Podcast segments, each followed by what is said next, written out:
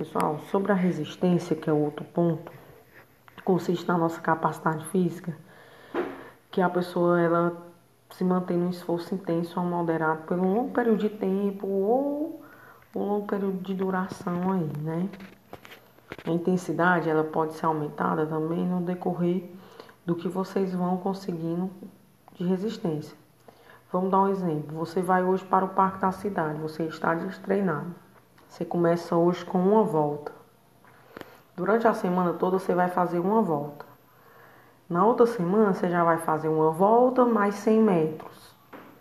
Durante a semana você vai fazer uma volta mais 100 metros.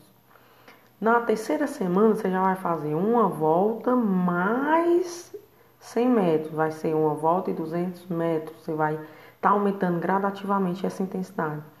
Até chegar a um certo período que o seu corpo já vai estar bem acostumado e vocês vão estar o quê? Correndo no parque da cidade, dando três voltas, quatro voltas, sem, de certa forma, nem se sentir tão cansado. Então, a resistência aeróbica, ela vai sendo gradativamente ganhada pelo seu, pela sua intensidade, pelo seu esforço. Um exemplo é as pessoas aqui mais próximas que vão à marreca. Ela precisa ter resistência para chegar até uma reca.